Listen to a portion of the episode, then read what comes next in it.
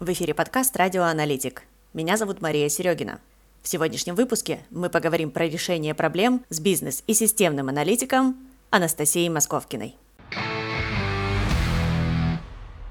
Настя, привет! Привет, Маша, привет, э, слушатели. Меня зовут Настя, Настя Московкина, и я аналитик. Сейчас прозвучало, как будто бы я в клубе анонимных э, аналитиков.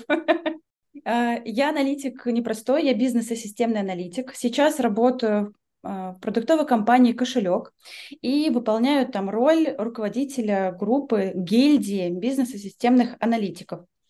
А еще я по совместительству любительница театров, поэтому если вы а, будете проезжать мимо Санкт-Петербурга, я могу вам посоветовать что-нибудь интересненькое. А еще я с недавних пор владелица прекрасной собаки Альмы. Вы сейчас не видите, но Альма смотрит в камеру. Прекрасно. У нас э, сегодня двое участников подкаста получается. Да, так и есть. Она мой бизнес-ассистент. И у нее есть, между прочим, аккаунт в запрещенной соцсети. Можно призывать подписываться, если кто-то любит да, очаровательных собачек. У нас сегодня тема такая интересная. Будем говорить про проблемы. Давай для начала проясним вообще, что мы будем под словом проблема подразумевать, потому что подкаст у нас для аналитиков. Видимо, мы не про все проблемы сегодня поговорим, а про какие-то конкретные. Можешь э, немножечко границы задать, о чем сегодня речь пойдет? Да. Вообще, э, я когда готовилась к нашему с тобой подкасту, я решила такая посмотреть дополнительно, а что такое проблема и почему мы ее вообще эти проблемы отделяем, например, от задач. И я э, приятно была удивлена, ну как как удивлена. А если погуглить, то первое определение проблемы в интернете, в Гугле в том же самом, то, что проблема с греческого переводится как задача. То есть, в принципе, это задача. А если уже абстрагироваться от определения, то вообще как я выделяю да, проблему, то что у проблемы есть определенные характеристики. Не зря мы эту проблему называем проблемой. Во-первых, это наличие субъекта. Это такая а, точка зрения, потому что, например, для меня проблема может быть не проблема для тебя, и наоборот. И поэтому здесь угу. важно, а, кто обозначает эту проблему, субъект. Важен контекст, например, а, где мы работаем, а, в каком времени мы находимся, а, какую задачу мы решаем, почему это у нас болит, то есть определенный контекст, потому что в зависимости от контекста тоже э, вот именно определение проблемы может варьироваться. Ну и напоследок, да, это негативная формулировка. Я как раз именно таким образом отделяю проблемы от задач. Задачи не всегда бывают с негативной формулировкой, например, мне нужно сварить еду, ой, ну, приготовить ужин да все что угодно, да, тут нет негативной краски, поэтому для меня это задача. А проблема именно э, содержит негативную формулировку. Например, это какая-то потеря, это э, какая-то опасность для здоровья происходит или еще что-то. И вот эту негативную формулировку можно парковать на разные сферы нашей жизни, да, это, будь это работа, личная жизнь и какие-то другие сферы. И таким образом задается определение этой проблемы. А вообще э, у проблем тоже могут быть какие-то симптомы. И на прошедшей анализ Days, это конференция для бизнеса системных аналитиков, я рассказывала про анализ проблем через карту проблемного поля. Я думаю, мы с тобой поподробнее об этом чуть попозже расскажем, поговорим. Mm-hmm. И когда я готовилась к конференции, и у меня был супер куратор, Ира, привет, если ты меня слышишь. А, и она как раз помогала мне а, определить такое, знаешь, предысторию, да, такую-то завязку, почему мы решаем проблемы, почему возникают проблемы, и мы с ней определили, что вообще у проблем есть симптомы. Это как, знаешь, как с болезнью. То есть mm-hmm. наша задача как аналитиков диагностировать, проблему, то, что это проблема. Э, и важно понимать, с какими симптомами мы имеем дело. И вот, например, одни из симптомов, которые я выделяла, да, что это вообще есть конфликт какой-то, это прям э, прямая проблема. Есть, например, э, процессы, которые затягиваются. Например, когда ты пытаешься определить решение, вот у тебя есть идея, и тебе важно эту идею упаковать уже в твою систему, как это будет на уровне системы выглядеть, и у тебя есть разные варианты.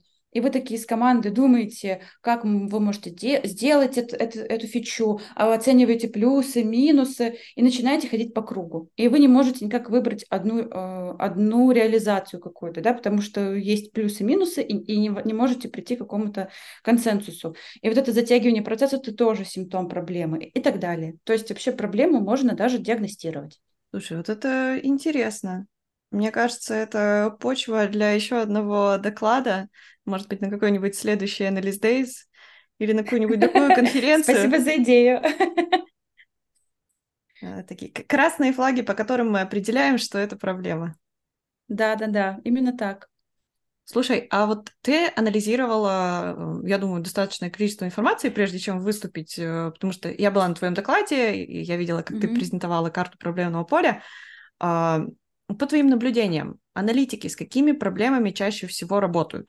Знаешь, я тут э, могла прям побежать отвечать быстро на твой вопрос, но я не могу так, потому что у меня, скорее всего, профдеформация, потому что я начинаю взвешивать, а в какой ситуации мы находимся, какие проблемы и так далее.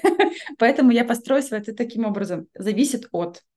А, во-первых, зависит от контекста, вообще где мы работаем. Это продукт, это проект, или мы анализируем проблемы в процессе, то есть именно во внутрянке какой-то компании.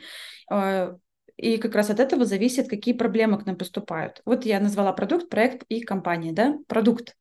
Э, почему продукт э, там приносит маленькую выручку? Или, например, это вот проблема, да, то, что маленькая выручка. Или, например, у нас есть воронка с, с пользователями, и пользователи очень мало попадают в воронку, тоже проблема продуктовая. Если мы говорим про проект, то здесь тоже могут быть разные проблемы. Мы не попадаем в сроки. Почему? Почему? Э, или, например, э, мы не можем согласовать это с клиентом нашим. Почему? Да? Вот э, получается, что здесь есть какой-то такой контекст. А если мы говорим про компанию, то, возможно, тут какие-то проблемы на уровне процессов. Какой могу я привести пример? о том, что продукт, команда, продуктовая команда реализовывает продукт, но не передает в, э, в команду поддержки, например, да, и поддержка тратит на большое количество времени на погружение в продукт, в фичу или еще что-то. Это у нас какая-то такая, знаешь, внутренние процессы компании. А если мы говорим про другие зависимости, ну, типа с какими проблемами аналитик может сталкиваться, тут все зависит еще от компетенций, да, а, проблемы, которые приходят на аналитика, они масштабируются с уровнем аналитика. Условно, на джуна не будут приходить проблемы или сыпаться проблемы, мне так нравится, сыпаться проблемы а, такого большого масштабного уровня, решение которой зависит, например, на всю компанию. И вот, например, для меня, вот я как руководитель отдела э, гильдии бизнес-системных аналитиков, ко мне как раз приходят такие крупненькие проблемы.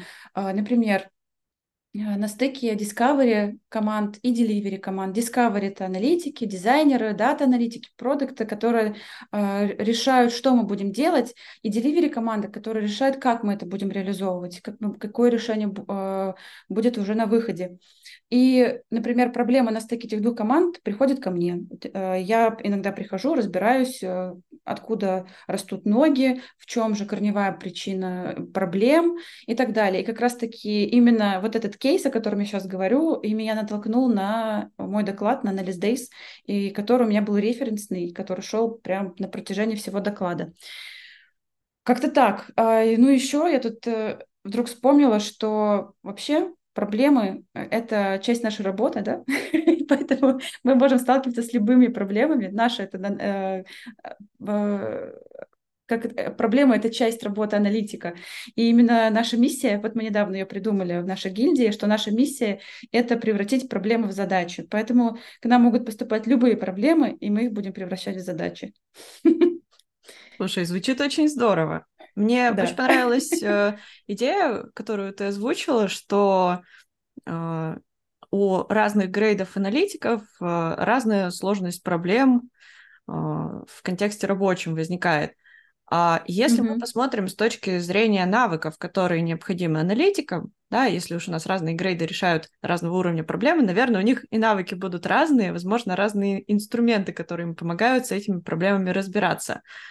Можешь подсказать, вот, э, насколько ты погружалась в этот вопрос, есть ли какие-то вот а, навыки, которые обязательные, то есть без которых там ни на каком уровне не справиться, а, что-то, что можно там на потом оставить э, с точки зрения изучения, потому что наверняка сходу там какие-то очень сложные концепции а, там начинающему будет э, тяжко осмыслить. Хороший вопрос. И если честно, я не могу так прямо конкретно сформулировать, но готова с тобой порассуждать, какие вообще навыки, компетенции нужны для этого. Если говорить про анализ проблем, пока без решений, да, без поиска решений, то, на мой взгляд, это прям hard skill, который можно прокачивать, и можно его прокачать. И здесь очень важно, чтобы была база. А база для анализа проблем – это вообще возможность умение анализировать или системное мышление.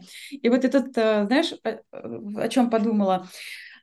как раз-таки в построении карты проблемного поля, опять я забегаю вперед, э, там есть такой навык, как отслеживание причинно-следственной связи. То есть важно определять причину, следствие, а следующий шаг – проверка этой причинно-следственной связи. То есть э, достаточно ли мы выявили э, причин для появления этого следствия и так далее. А это какой навык? Это навык системное мышление, когда мы можем декомпозировать, можем проверить, условно анализировать, синтезировать. Поэтому самое главное, вот я сейчас подумала, самое главное для анализа проблем – это уметь анализировать. Вот это как раз то самое пресловутое системное мышление. А дальше, я думаю, а вот именно конкретный анализ проблем, когда мы научимся формулировать проблему, а, определять, это проблема или не проблема, это уже тоже нарабатывается и тоже такой hard skill. Здесь важно придерживаться правилам. А я состою, немножко оф топ я состою в сообществе Women in Tech. И, кстати, это будет такая Давайте пускай это будет интеграция рекламная, которая на самом деле не реклама. Да, это такое сообщество, где женщины помогают друг другу развиваться в профессии. И именно в этом сообществе есть разные там вебинары, а, какие-то встречи в зуме, метапы, да все что угодно. А самое ценное, на мой взгляд, это система менторинга. Там ребята а, устраивают такие потоки, куда могут прийти все а, желающие. Это менторинг бесплатный. И ты можешь заявиться как менти и можешь заявиться как ментор. И как раз-таки вот на... Я, я так, кстати, начинала свой путь э, в менторинге внешний, то есть у меня был опыт внутреннего менторинга внутри э, своей гильдии или отдела и так далее, а внешнего не было. И как раз это был мой толчок такой, пойти во внешний менторинг. Это вот такая история. И именно там я узнала, когда вот менторы с друг другом делились, вообще как э, нужно обучать людей, нужно ли, какие вообще есть техники и так далее. И там я подсмотрела такую штуку, называется 10, 20, 70. А, что это такое? Это означает то, что любой скилл мы можем прокачать, но так, лучше делать это в таком балансе. 10% это теоретические знания, книги, там какие-то лекции, где-то ты что нашел в интернете, что-то поизучил. 20% это работа с кем-то. Это наставник, ментор, это рабочий э, задача, где ты можешь посмотреть, как работает другой. А оставшиеся 70, угадай, Маша, что это? Работаешь сам? Да, это опыт. Эх. Так. да, поэтому и здесь, возвращаясь уже к анализу проблем, мой главный, наверное, совет или, может быть, даже мое определение вообще, как мы можем это прокачать, это просто пробовать анализировать проблемы. Да, мы можем узнать, какие техники бывают для этого, мы как бы изуч... можем понять, как, какие причины следственной связи можем выявить, проверять, но самое главное — это набить руку, потому что это навык, и важно этот навык превратить из осознанного в неосознанный. Вот так, давай э, обозначу это так. Вот, поэтому, да, важно, чтобы был системный, системное мышление, умение анализировать, синтезировать, и дальше уже переходим к анализу проблем. Как-то так. Слушай, давай еще поясни вот этот аспект э, с осознанным, неосознанным. Можешь подсветить, э, что ты под этим подразумеваешь? Да, Например, давай тоже буду приводить на примерах, я думаю, что будет так э, лучше и понятнее. Я проходила обучение в высшей школе экономики на executive management. У меня управление предприятием, как-то так называлась дисциплина, и я там э, изучала базовое э, определение в менеджменте, ключевые навыки и так далее. У нас там были тренинги. Короче, супер. Опять маленькая реклама, да ё-моё. Да. И там нам давали разные техники. И самое главное, что я для себя выяснила, то, что как только мне дали какую-то теорию, мне важно идти прямо сейчас, во-первых, прочитать про нее, попробовать и э, получить обратную связь от наших э, тренеров, учителей, преподавателей, и сразу же идти э, пробовать на рабочем месте. А после того, как попробуешь на рабочем месте, получить определенные результаты и рассказать это кому-то. И мой, мой любимый пример – это техника дачи обратной связи. Моя любимая техника – это BOF, это аббревиатура, это B-O-F-F на английском языке. Это э, дача обратной связи по формуле, что ты сначала рассказываешь про э, какой-то совершившийся факт, потом даешь то, что ты чувствуешь, например. Вот, например, мы такие тут сидим с тобой, записываем подкаст. Я говорю, Маша, мы с тобой записываем подкаст. И я сейчас взволнована, то есть я говорю про свои чувства, да. Я сейчас взволнована, и э, и на самом деле очень рада за такую возможность, что ты меня пригласила. Вот ну, условно так. Да, затем я говорю, к чему это могло, могло бы привести. Я тебе даю обратную связь не негативную, а позитивную, на всякий случай. А, да, то, что это дает мне возможность быть э, более медийной, дает возможность транслировать свой опыт. Во-первых, в-третьих, это познакомиться с тобой поближе и пообщаться на такой площадке. И э, Следующий это призыв к э, будущим действиям. Маша, позови меня еще. Вот. Спасибо тебе за эту возможность. Позови меня еще. Да. И вот этот навык, я помню, у меня тогда у меня был инсайт, то, что, во-первых, можно давать не только негативную обратную связь, давай по-другому, не только корректирующую обратную связь, но и позитивную, потому что человек на, а, напротив тебя сразу понимает, что тебе не просто э, хорошо, или ты не просто говоришь спасибо, а за конкретно что спасибо, то есть какую ты возможность даешь другому человеку. А во-вторых, я тогда поняла, что я один раз дала обратную связь, второй раз дала обратную связь, и мозг такой вот сначала скрипит, потому что так сложно подбирать слова, ты сначала не понимаешь, ты этот факт описываешь, или ты уже даешь какую-то оценку, там уже нужно это отделять, оценку свою собственную от факта, который произошел. И это сначала такой мозг скрипит, скрипит, скрипит, и я такая осознанно давала эту обратную связь по формуле, приходила к себе на работу и на этих performance review давала обратную связь своим сотрудникам, и прям, знаешь, всегда включала этот навык, то есть я прям осознанно делала по шагам и так далее, и так далее. И спустя какое-то время я начала это делать уже не обращая внимания. То есть я отключила эту осознанность, и у меня uh-huh. начало происходить, ну, получаться на автомате. Вот как раз-таки вот я это называю перейти от осознанного без, ну, в неосознанное, бессознательное такое.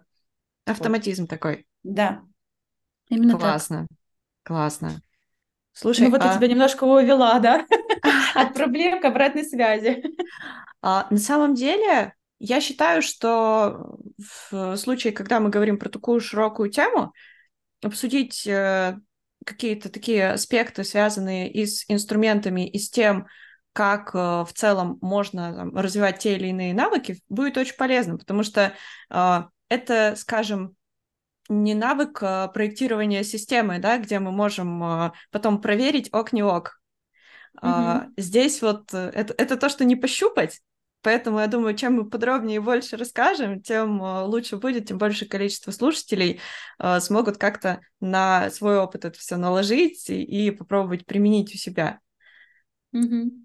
Я еще да, вспомнила, ты э, очень правильно подчеркнула, что отдельно нужно говорить про анализ проблемы и отдельно про поиск решения. А вот если мы будем говорить про поиск решения, там наверняка уже э, какой-то свой набор навыков необходим, и, возможно, э, можно ли вообще отделить анализ проблемы от поиска решения? Там один проанализировал проблему, второй пошел решение искать, или это неразрывный процесс?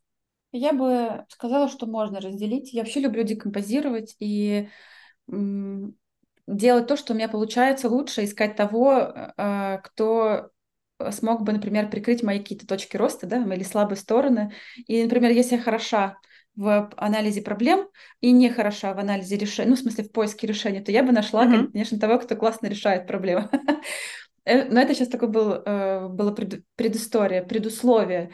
А если мы говорим про компетенции для поиска решений, то я бы здесь вообще могла бы сказать, что есть вообще какие-то консалтеры, которые помогают тебе найти решение, и при этом не решают решение, ну, в смысле, не ищут это решение за тебя. Я тут вспомнила коучей. А, это когда они тебе задают вопросы, и эти вопросы, они же тоже по методологии какой-то пришли, да? Есть определенные методологии, mm-hmm. которые заставляют тебя задумываться и искать решение из себя. Ну, то есть, по идее, есть такое, такое определение, что нет нереш... нерешаемых проблем, все решения на... заложены внутри нас. Что-то такое. Немножко я перехожу в эзотерику. Но, короче, э, проблему можно решить, и решение уже есть. Нужно его найти. И как раз коучи помогают задавать э, вопросы, и с помощью которых ты можешь это решение сформулировать.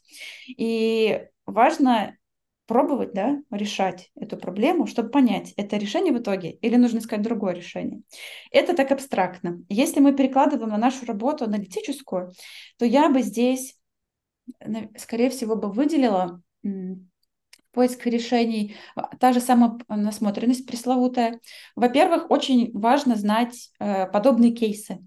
Мне нравится такая история патернализма, когда у нас есть определенные шаблоны или определенные кейсы, где мы могли бы, например, а, узнать, как делают другие люди, и попробовать это тоже к нам приложить. Или какие есть еще техники, которые нам помогут достичь какой-то там цели или решить эту проблему и так далее. То есть это не изобретать велосипед. Вот эта штука мне тоже очень нравится. И поэтому я прям всех призываю ходить по конференциям, слушать метапы, подкасты. Э, и вот, такой вот быть в каком-то таком информационном поле, шуме, где люди говорят, например, о интересующих вас проблемах. Например, э, у меня, я тут столкнулась с тем, что у меня есть 12, э, 11 человек, 11 аналитиков в гильдии, и у нас они все работают практически все в разных командах. У нас есть шаблоны, там паттерны, которые мы используем, типовые процессы, но когда мы начинаем читать ТЗ друг друга, ну, то есть, когда мы передаем фичу из команды в команду, у нас возникают сложности, потому что вроде бы шаблон один, стиль вроде uh-huh. бы один, а детали прям разные. И мы тут решали вот такую штуку, как, как мы сделать так, чтобы мы плюс-минус ориентировались в требованиях друг друга, какой у нас должен быть, условно, requirement style, там, и так далее. И тут вдруг ко мне, я тут э, вдруг решила, что это, на эту проблему можно не только вот через условно э, кросс-ревью посмотреть, да, то, что у нас самое первое решение, которое возникло, это давайте делать кросс-ревью друг друга. Вот мы будем э, требования давать на ревью друг другу. Это тоже можно было бы сделать. А тут я вдруг подумала, блин, а можно же еще использовать чат GPT для этого. Ну, то есть я, тут показываю тебе пример того, что у нас же вокруг нас есть не только, вот, например, поле аналитиков, у нас есть другие компании, команды, а, вообще технологии, которые окружают нас. И вот разных техник много. А тут получается, uh-huh. что вот это кросс-ревью можно, например, было бы оптимизировать с помощью искусственного интеллекта. Ну, то есть по определенным каким-то паттернам, которые мы выделим. И я такая задумалась, думаю, о, как интересно, можно же и так сделать. Короче, я возвращаюсь э, на то, с чего я начала.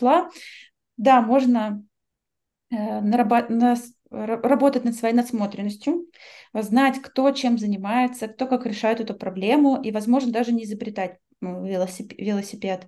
А во-вторых, можно э, также а, прибегать, э, ну, условно, к какому- какому-то делегированию этой проблемы, например, на искусственный интеллект делегировать эту проблему. Тоже очень интересный способ. Вот. Так, что еще про анализ решений? А, поиск решений, я вот думаю, кроме как насмотренности. Давай пока я думаю, Маша, а ты как, как бы, какие бы навыки выделила? А, здесь я, наверное, больше не про навык а, могу сказать, ага. а про инструментарий.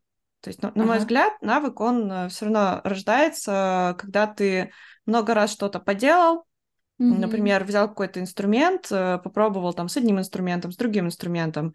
А, я, например, э, несколько лет назад в поисках инструментария для себя нового обнаружила бизнес Objective Model, и, честно, я потратила год, чтобы понять на самом деле, как это работает. То есть мне в момент, когда я смотрела вебинар, казалось, что я все поняла. Там mm-hmm. все так подробно объяснили на примере. Я такая, вот, все, начала решать с помощью него реальную задачу, и что-то не сходится. Такая думаю, кажется, mm-hmm. я недопоняла. И вот только в этом году, а, когда я готовила мастер-класс на эту тему, я наконец-то поняла, и как это объяснить, и как это работает, и что вообще туда заложено, потому что очень большое количество людей задавали вопросы. И я смотрю, какие вопросы тогда возникли на мастер-классе, и вот эти вопросы мне вот как будто дополнили картину мира, и реально mm-hmm. просто э, разница в осознании. Кажется, ты понимаешь инструмент, ты можешь его применить, потом понимаешь, что не можешь, потом опять понимаешь, что можешь, потом к тебе прилетают дополнительные вопросы, у тебя появляются новые точки зрения на этот инструмент, и вот только потом появляется какая-то вот э, более цельная, готовая концепция. Возможно, через год мы с тобой, там, не знаю, встретимся на какой-нибудь конференции, и я скажу тебе, что я опять переосмыслила бизнес Objective Model или нашла еще какой-нибудь классный инструмент. А, но, на мой взгляд, здесь самое классное — это а, не пытаться зафиксировать э, как что-то такое неподвижное, вот то, что ты уже знаешь, а постоянно там у кого-то переспрашивать, там, не знаю, ставить под сомнение, актуализировать, а, все ли ты правильно понимаешь, а подходит ли сюда этот инструмент, потому что а, зачастую инструменты, которые мы используем, они не супер долговечные, да, у нас появляются какие-то новые, более сложные задачи, Э, какие-то, не знаю, новые водные, их становится, например, большое количество, и инструмент, который мы раньше использовали, но он просто не подходит.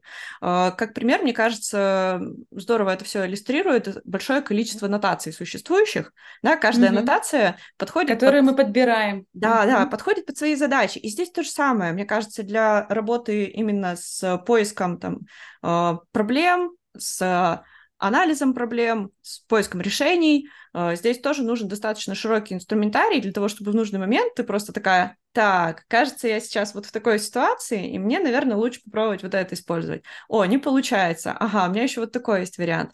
И вот просто такими инструментами играться, да, как тот же чат GPT, надо научиться писать промпты качественные. Mm-hmm. Все. Это супер инструмент, если ты умеешь владеть промптами. Он тебе mm-hmm. там кучу идей нагенерит, подцепит какие-нибудь данные из э, того, как бы, на чем он обучен. Понятно, что там не всегда все супер актуально и точно, но, но он как минимум классно генерит идеи. Угу. А еще я хотела бы подытожить, даже не а еще, а просто хотела бы подытожить. Вот ты сказала классную штуку про крит... это критическое мышление, да, то, что нужно всегда ставить под сомнение, э, искать альтернативные варианты, э, а, все, все ли мы учли и так далее. И еще тут добавлю, наверное, про э, дополнение к насмотренности, это историю успеха других ребят, что вот я как раз и начинала с этих велосипедов, чтобы их не изобретать, то тоже можно смотреть, кто как выполняет ту или иную задачу. Возможно, это тоже подойдет, и можно, вот как ты сказала, есть огромный набор инструментов, которые можно к себе попримерить. Вот я думаю, что это прям такое ключевое для анализа решений. А, и еще. Мы же, когда ищем решение, мы же должны понять, для чего, да, то есть, условно, uh-huh. мы решаем проблему, поэтому здесь тоже важный навык, это определить, ту ли проблему мы решаем. это можно считать навыком. это возвращаясь уже к анализу проблем. это супер навык. Угу. Есть еще тут... а, интересные аспекты, связанные с тем, мне тоже недавно коллеги подсветили, что не все проблемы нужно решать, Иногда угу. есть ситуации, когда решить проблему стоит э, дороже, чем э, пережить какие-то маленькие неприятные последствия того, что эта проблема существует. И тут я тоже mm задумалась такая, так, так, так, интересно, действительно. А есть еще такой аспект интересный, хотела с тобой тоже его обсудить. Зачастую, ну, по крайней мере, на моей практике так было, а, коллеги, заказчики любят приходить с каким-то готовым решением. Там, сделай мне э, вот такую фичу. Иногда могут обосновать, а, иногда просто говорят сделай. Вот. На твой взгляд, в каких э, ситуациях нам нужно погружаться в проблематику? Бывают ли такие случаи, когда не нужно погружаться в проблематику, просто брать и делать? Как ты вообще к таким ситуациям относишься? Э, потому что я знаю о разных точках зрения на этот вопрос. Кто-то говорит, что всегда нужно докопаться до сути, все понять, все прояснить. Э, а, слышала еще и точки зрения, что иногда заказчик лучше знает, что ему нужно, и просто бери да делай. Вот как ты смотришь на этот вопрос? Э, я смотрю так, зависит от. Я отвечаю на твои предыдущие ответ, э, вопросы, тоже так же отвечала, и сейчас хочу, хочется мне ответить так же, потому что тут зависит от ситуации, кто у тебя спра- кто просит решать проблему, какую ты роль выполняешь. Вот тоже пример, и как раз-таки тот, о котором я сегодня тоже говорила, и говорила на конференции в своем докладе. Ко мне пришел мой прямой руководитель, вот прям непосредственный, это наш CTO, технический директор, и сказал, Настя, у нас есть проблема, у нас э, аналитики не передают вовремя требования разработчикам, это проблема, мы не успеваем в сроки, реши проблему. Ну, как будто, и он прям его проблематика очень быстро решалась, да, и прям такое решение на поверхности, которое он тоже озвучивал. Ускорь аналитиков. Вот решение, надо их ускорить. Они что-то делают не там, ускорь. Ну, и тут моя роль какая? Моя роль — это функциональный руководитель, да, я обеспечиваю э, качество работы своих аналитиков, обеспечиваю их там моральный дух, там хорошее, хорошее расположение боевое и так далее. Ну и по идее, я могла что сделать? Ничего не спрашивать и пойти ускорять ребят, там, узнавать их, какие у них есть мотивы, там еще что-то, ну, как бы согласа- mm-hmm. согласовывать, там, условно, переработки и так далее. Главное ускорить. Но в, на, в моем кейсе я решила сделать по-другому. Я решила как раз разобраться, в чем же проблемы, и поискать вообще зоны ответственности, определить, э, какие вот э, есть у нас ограничения, в каких ограничениях мы живем, или, например, э, на что аналитики влияют, а на что не влияют, и так далее. Потому что мне тоже было важно, чтобы эта проблема, она не повторялась. Условно, я могла решить ее сейчас вот здесь вот конкретно, но это не гарантировало бы э, не повторение этой ситуации в будущем. Вот поэтому я начала разбираться и поняла, что там не аналитики не успевают, там причины проблемы там совсем другом, в том, что у нас часто меняются приоритеты, задачи, там, фокус на задачах тоже меняется, и поэтому аналитики скачут от одной задачи к другой задаче, и поэтому мы что-то не успеваем. И мы начали работать с этим, то есть мы начали именно с корневых там проблем, то есть не ускоряли аналитиков, а решали другие проблемы. Это вот такой мой пример. И мне, как руководителю функциональному, было важно не делать что-то, знаешь, вот сказали сделай, а покопаться. Uh-huh. Ну и плюс это моя работа. Да? То есть мне как менеджеру платят не из-за того, чтобы я просто была исполнителем, а из-за того, чтобы я нашла проблему, оптимизировала, ускорила и так далее. То есть это, это уже моя работа. Если перекладывать на аналитиков, если приходит заказчик с решением каким, каким-то, я бы здесь рекомендовала включать критическое мышление тоже, то, то же самое, о котором мы с тобой раньше говорили, и задавать вопрос, а вообще какой мотив у нашего клиента, да, почему эта задача к нам пришла в таком виде и так далее. И, и тут есть несколько вариантов, да, то есть это условно политическое какое-то решение было. То есть это нужно сделать, несмотря ни на что, мы идем делаем.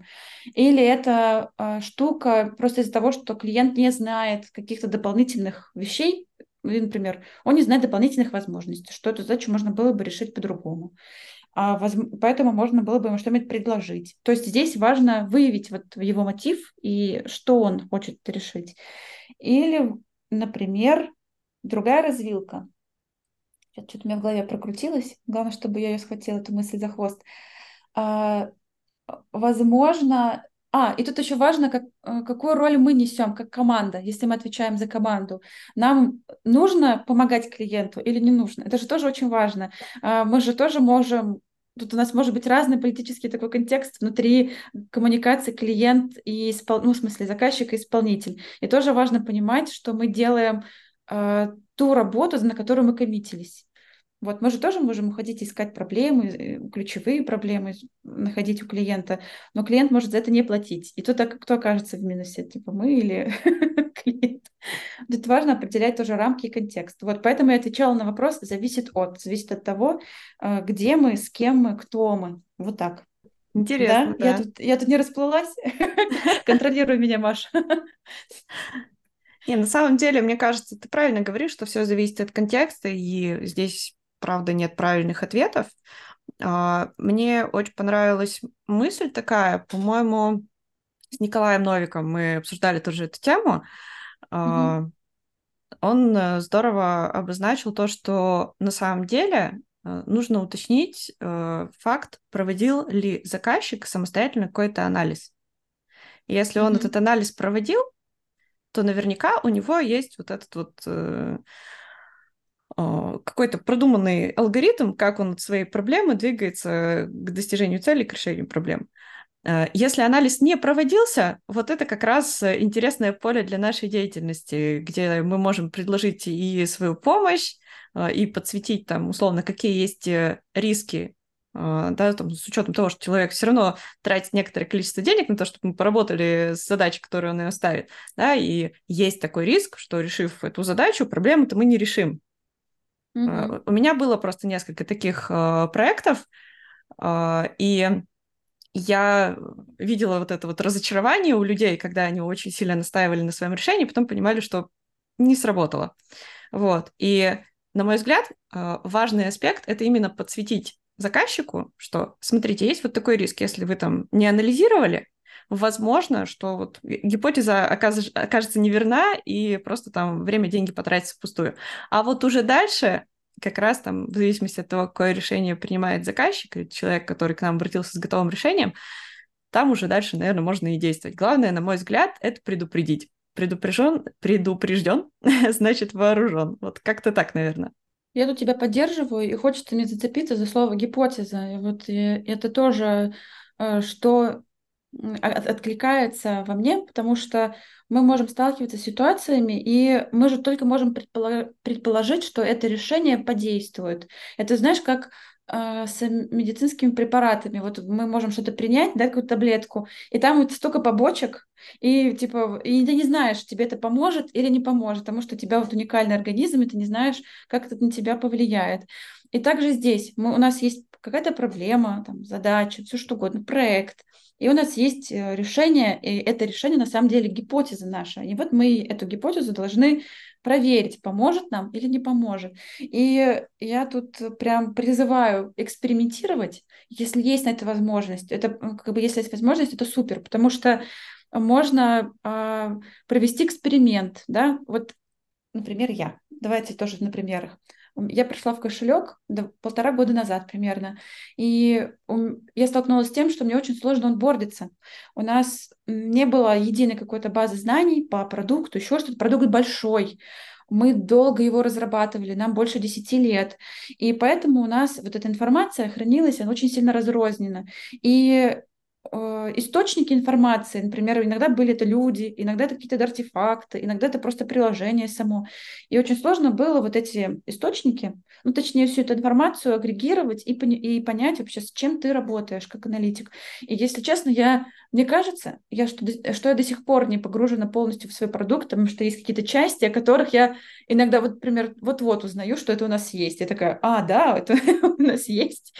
Так вот, а, я пришла к нам кошелек с такой мыслью, что давайте сделаем базу знаний. Это нам поможет э, уменьшить время на онбординг, на уменьшить коммуникацию, ну, точнее, не то чтобы коммуникацию, время на выявление, актуально это требование, не актуальное, кто автор этих требований и так далее, а, кто ответственный за эту фичу или нет. И это вот было мое, было мое предположение, которое вот мы сейчас проверяем. То есть я делала это маленькими экспериментами. Сначала попробовала на своей команде, потом на своем юните, это несколько команд, а потом мы это а, ну, получается, мы это проработали, а теперь я масштабирую на всю компанию. То есть это такой вот принцип маленьких шагов, маленьких MVP, которые я вот расширяю, расширяю, расширяю.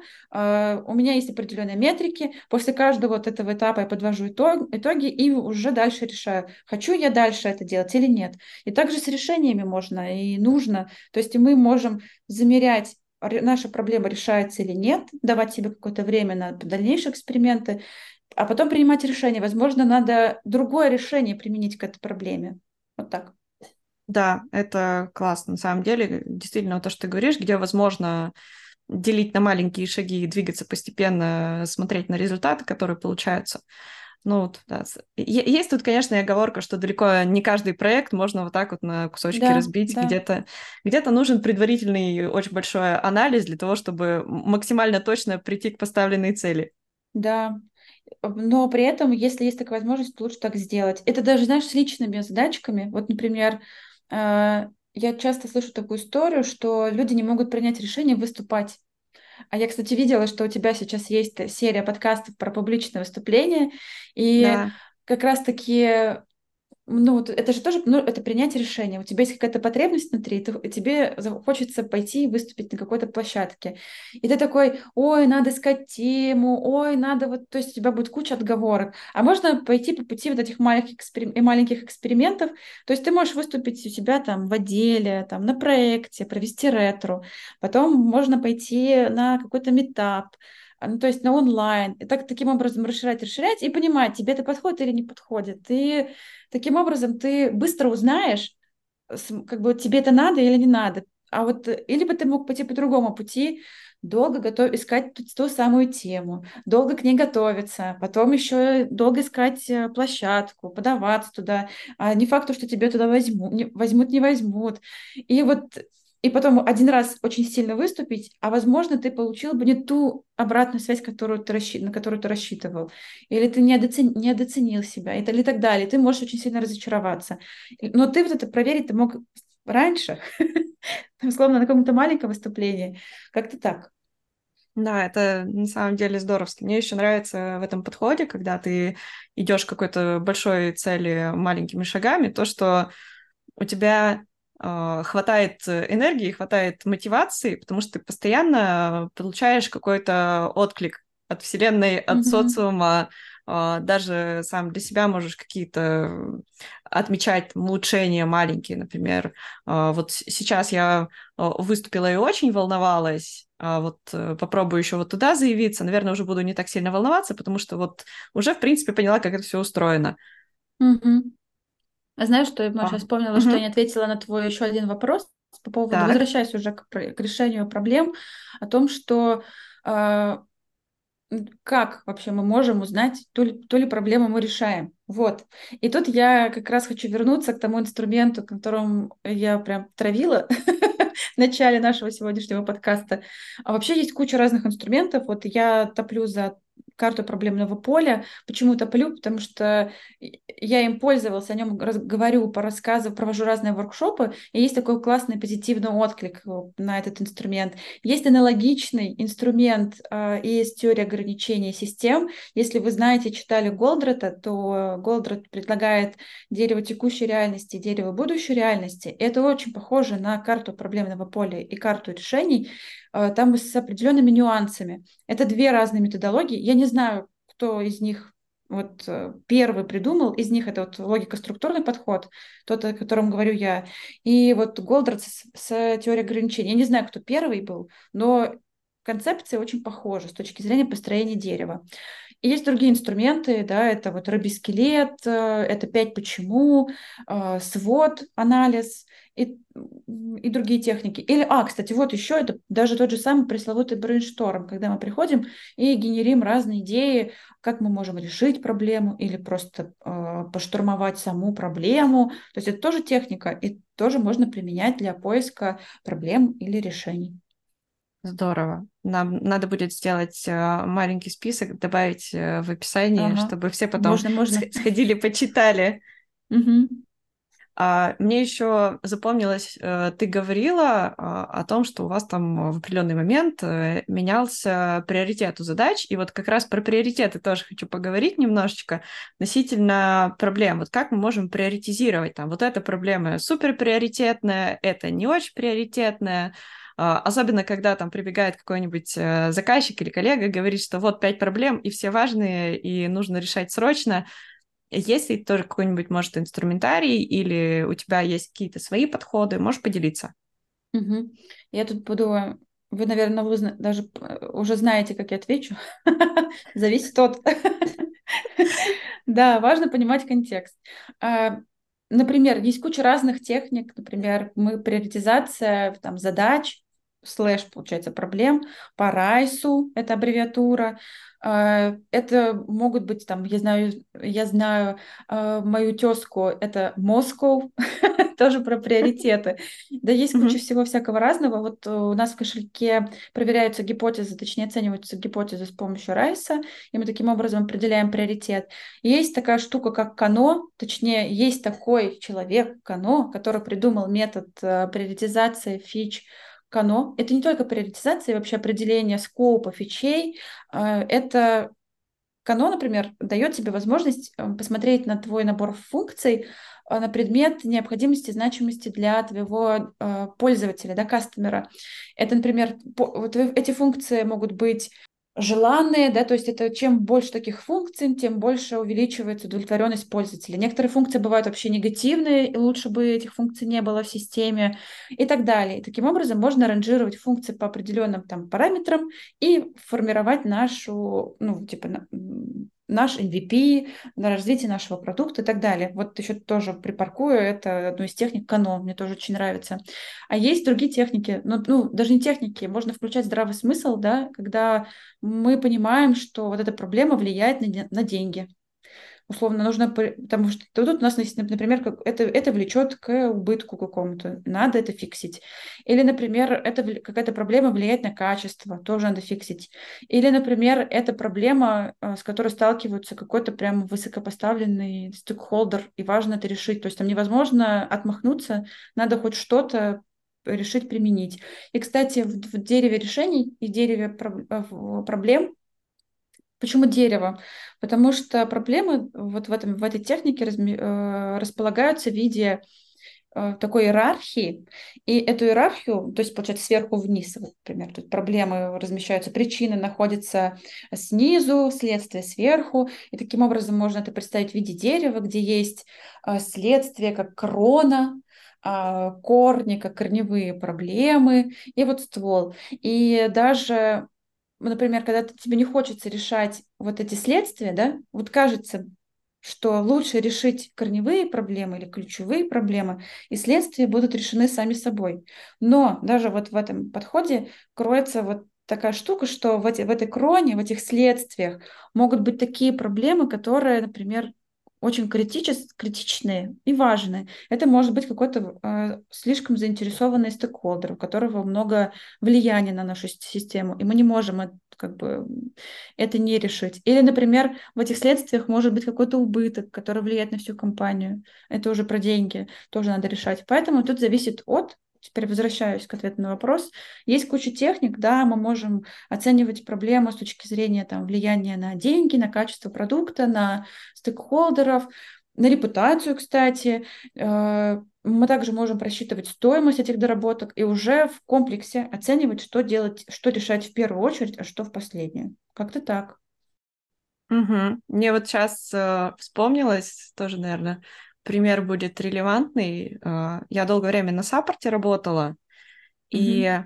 были ситуации, вот как ты правильно сказала, что там это может там приводить к потере денег, э, мешать работе там, каким-то очень важным людям.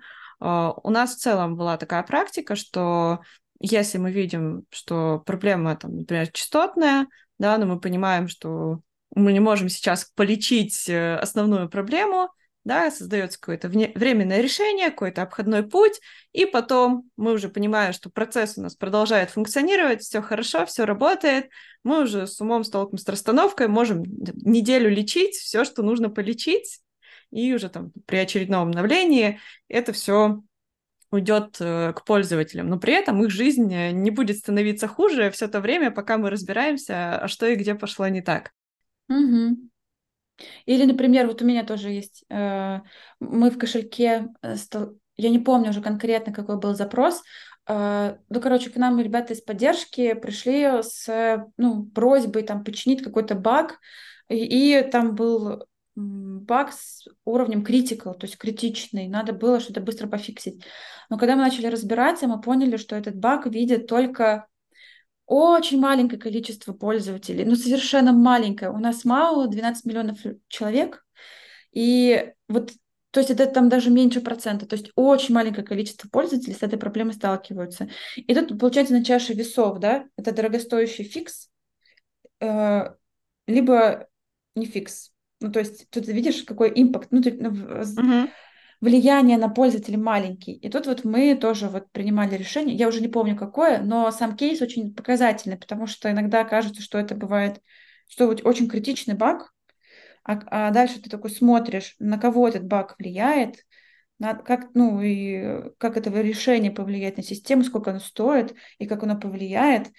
И вот в сравнении с этим тоже можно принимать уже решение. Иногда не очевидно. Кажется, что если есть проблема, надо ее решить. иногда нет. Как ты вначале говорила, что иногда бывает решение очень дорогое, и того не стоит. Это, наверное, такая философия, к которой нужно со временем прийти, потому что э, я помню, когда я пришла э, на саппорт в 2014 году, у меня было дикое желание всех спасти, все починить, и я очень сильно расстраивалась, когда мне говорили, что нет, сейчас мы это чинить не будем. Да, им неудобно, но, к сожалению, сейчас не будем это чинить.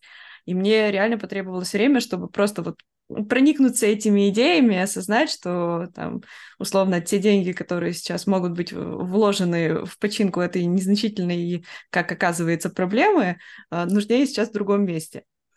Угу.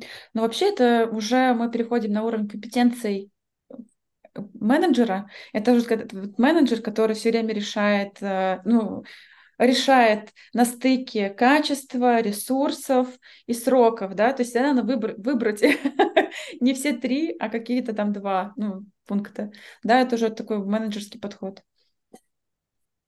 Это, знаешь, тоже э, не помню, кто мне рассказывал а, про технику, там эти примерять разные шапочки и мыслить а, с точки зрения там разных позиций. Так, сейчас я сотрудник саппорта, а сейчас я какой-нибудь продукт оунер и мне нужно думать о бюджете. Это тоже mm-hmm. интересно, на мой взгляд, и прокачивает навыки. Может быть, ты там по факту никогда не будешь являться владельцем этого продукта, но подумать с этой точки зрения интересно. Это дает очень много полезных вводных.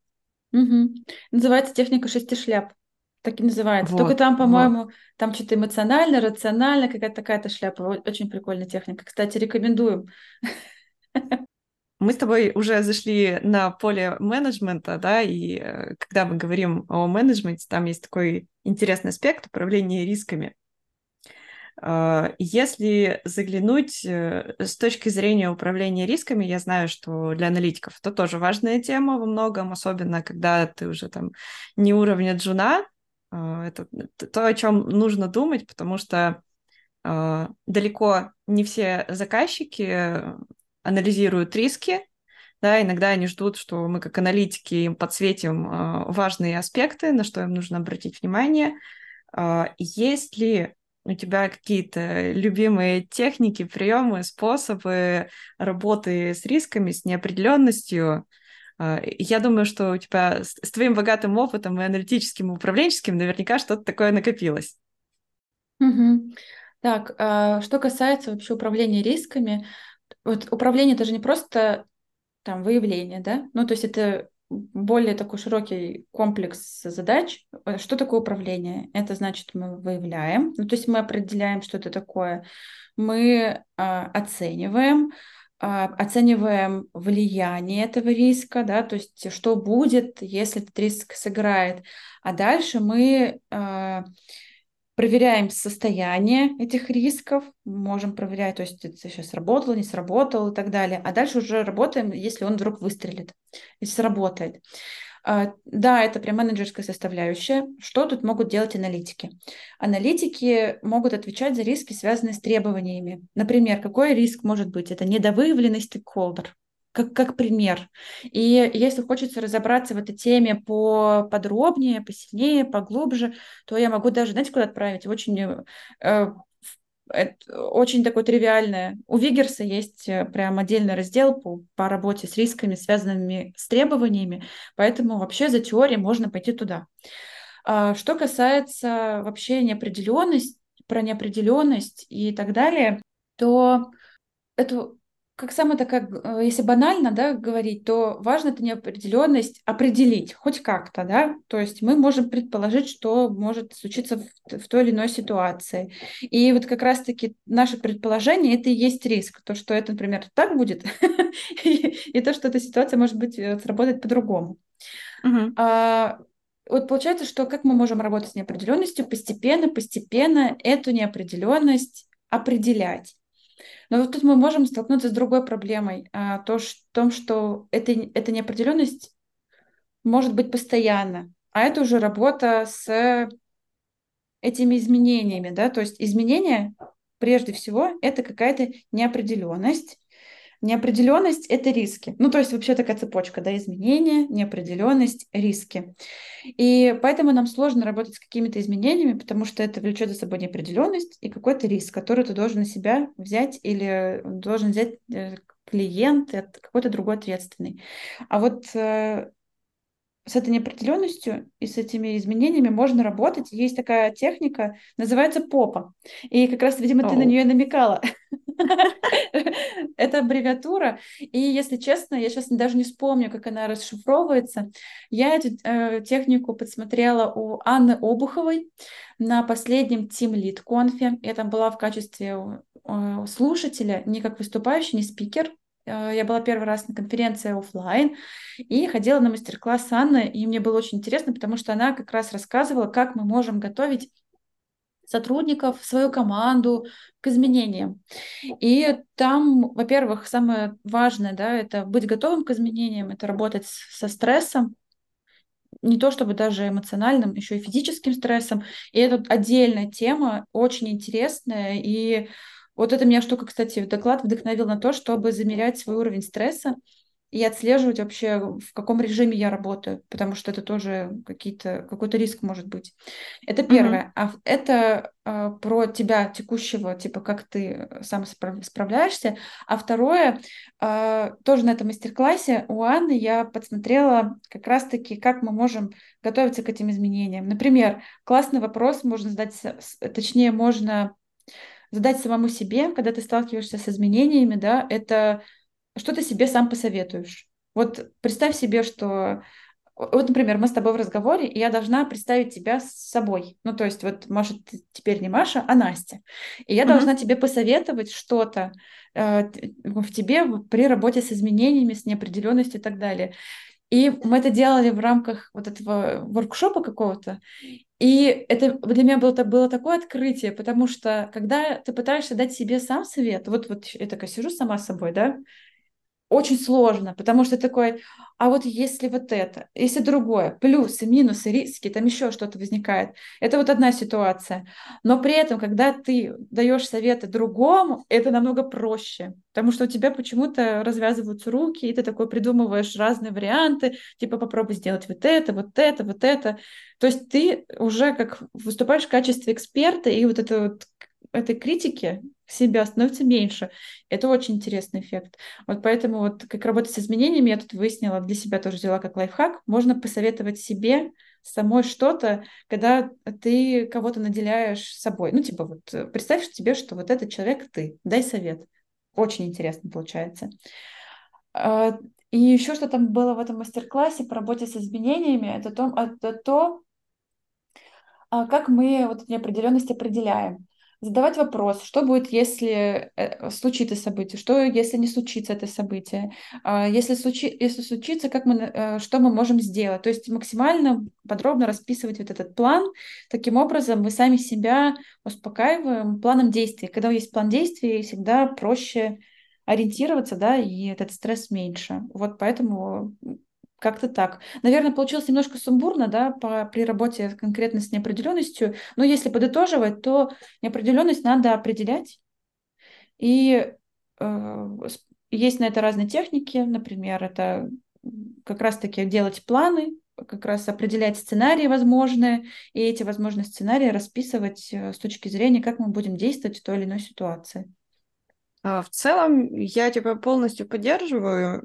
Я еще тоже, когда изучала тему работы с неопределенностью, мне очень понравилось, что а, есть такие, ну, прям рабочие инструменты, например, а, связанные с тем, как часто мы сверяемся с тем, а, что происходит. То есть вот у нас там есть определенный план, а, да, mm-hmm. если мы понимаем, что у нас высокая неопределенность, то мы будем чаще проверять, а, все еще актуально то, что мы делаем или нет, а нас двигает вообще в ту сторону то, что мы сейчас делаем или нет. Да, то есть если есть риск того, что там будут меняться вводные какие-то, если есть э, риск, что не знаю, там у нас э, поменяется бюджет, поменяется команда, э, поменяются вводные от заказчика. Просто чаще сверяться с тем, что вокруг нас, да, э, чаще проверять, что мы действительно идем в нужном направлении, с нужной скоростью, нам не надо не ускоряться, не замедляться, не менять направление и так далее. Ну и самое важное, мне очень понравилось, что ты э, поговорила и про психологический аспект, самое важное — это просто быть к этому морально готовым, потому что я видела очень э, большое количество людей, которых именно вот этот э, психологический эмоциональный фактор стопорил в процессе работы, потому что им просто было сложно принять, что сейчас нужно бросить то, что делали до этого, начать делать другое, да, или начать э, заново анализировать, начать искать новое решение. Это тоже иногда э, создает дополнительные сложности, поэтому здесь скорее такая с двух сторон подготовка и э, с логической стороны, и вот с такой с психологической, эмоциональной. Mm-hmm. Да. Класс. Нашли инструмент работы с неопределенностью. Я считаю, здорово.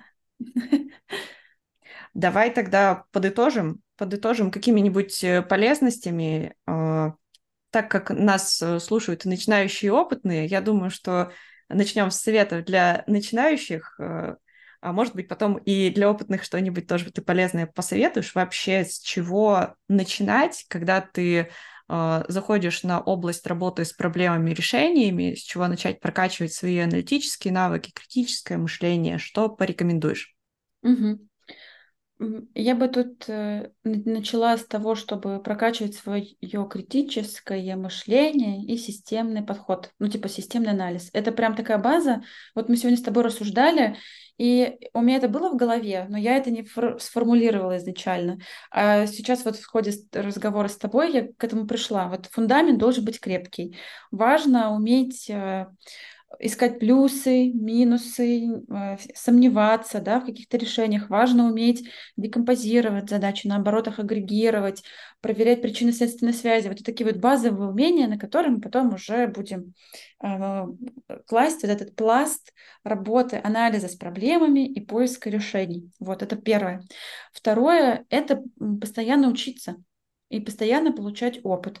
А, например, я поделилась на конференции вот этой методикой по карте проблемного поля, потому что, во-первых, я о ней узнала а, в высшей школе экономики, я это попробовала в разных контекстах, в продукте, в проекте, а, в решении процессных проблем, посмотрела, как это отрабатывает, видела, как это работает с моими одногруппниками, студентами тоже в вышке. Потом посмотрела, посмотрела э, разные статьи, поискала и решила поделиться этим опытом, инструментом и так далее. В ходе подготовки я тоже узнала о разных других техниках. Кстати, здесь отсылаюсь э, как раз к твоему поинту, когда ты рассказывала, что э, когда готовилась к воркшопу, и ты ну, находила еще больше подтверждений, там, умений, то есть uh-huh. ты еще больше погружалась в тему. Это, кстати, отличная вещь, когда ты хочешь рассказать кому-то еще, твой опыт становится глубже, потому что ты обрабатываешь вопросы, кроешься в теме и так далее. Поэтому тоже отличный лайфхак. Если хотите разобраться в теме, попробуйте эту тему рассказать кому-нибудь другому. А, и поэтому, кстати, про, про непрерывное обучение тоже хочется добавить, и я-то на этом тоже не останавливаюсь. Окей, я рассказала об этом на конференции, провела воркшоп, применяю себе в работе, но при этом мне хочется посмотреть, как другие люди работают по подобным методикам и так далее. Вот, например, я сейчас запланировала обучение на август, это по теории ограничения систем, чтобы свой опыт дополнить еще другими. И тогда у меня будет более широкий опыт, и потом я еще больше качественнее могу делить, буду делиться своим опытом с другими людьми. Вот, поэтому здесь второй мой совет – это непрерывно обучаться смотреть по сторонам, учиться и получать опыт. А, следующий мой совет – это не бояться превращать проблемы в задачи. Это то, с чего мы начинали, да, с определения проблемы, угу. потому что проблема – это всего лишь задача, и нужно э, эту проблему в эту задачу превратить, и не бояться это делать. И последний мой такой совет – это находить себе единомышленников, такую рабочую группу, потому что проблемы можно решать в одиночку, проблемы можно в одиночку превращать в задачи, но лучше это делать, когда у тебя есть команда, э, кто-то еще, который может также тебя приземлять, также расширять твой опыт своим опытом и так далее. Поэтому здесь я еще призываю к командной работе. Одна голова хорошо, две лучше. Классно. А, слушай, ты, а, когда давала мне а, обратную связь по схеме, ты упоминала, что будешь рада прийти еще раз. Так вот, э, как только ты разберешься в теории ограничений, я жду тебя снова в подкаст. Очень крутая тема. Я думаю, многим будет интересно послушать. Спасибо за приглашение, Маша. Обязательно. Спасибо тебе большое, было очень здорово, очень полезно. Успехов тебе в развитии твоих компетенций, в будущих выступлениях на конференциях. И надеюсь, что до скорой встречи. Спасибо большое за внимание. Маша, ты супер. Спасибо. Взаимно, взаимно.